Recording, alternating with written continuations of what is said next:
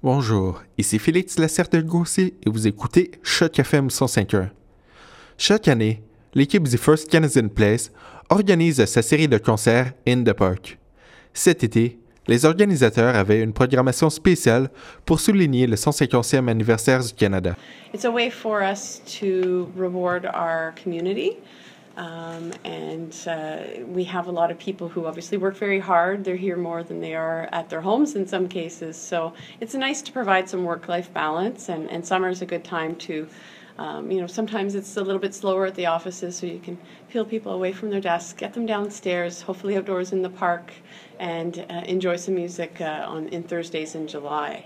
Elle explique que c'est une façon pour eux de redonner à la communauté et d'inciter les gens à faire une pause du travail quelques instants pour profiter de la musique.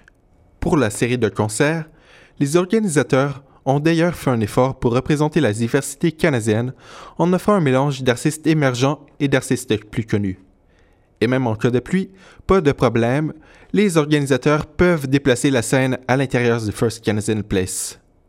Um, we we like to mix some genres so we can represent the tastes of the various people who um, occupy our buildings and, and in general the broader financial district community.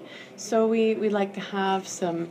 Uh, last week we had a funk band, uh, a very a, a local uh, popular um, Toronto funk band, uh, Casey Roberts and the Live Revolution. It was really fun and uplifting. Today we had Jessica Mitchell, which was a, a lovely soulful country sound, and and you know she's been known to say that she's like the Adele of country. On veut représenter les différents goûts des personnes qui travaillent dans nos bureaux et dans le district financier, explique-t-elle. La semaine passée, on a reçu un groupe funk qui a fait bouger la place et on a aussi eu Jessica Mitchell qui se présente comme l'idole country. Jeudi prochain, la série In the Park se terminera avec un artiste mystère.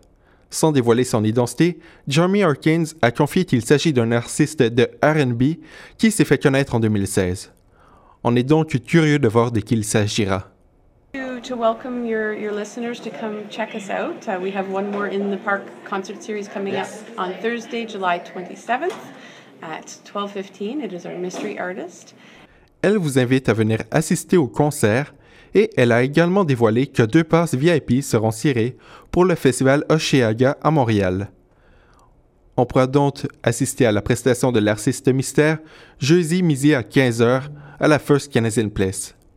C'était Félix Lacerte-Gossé et vous écoutez Choc FM 105.1.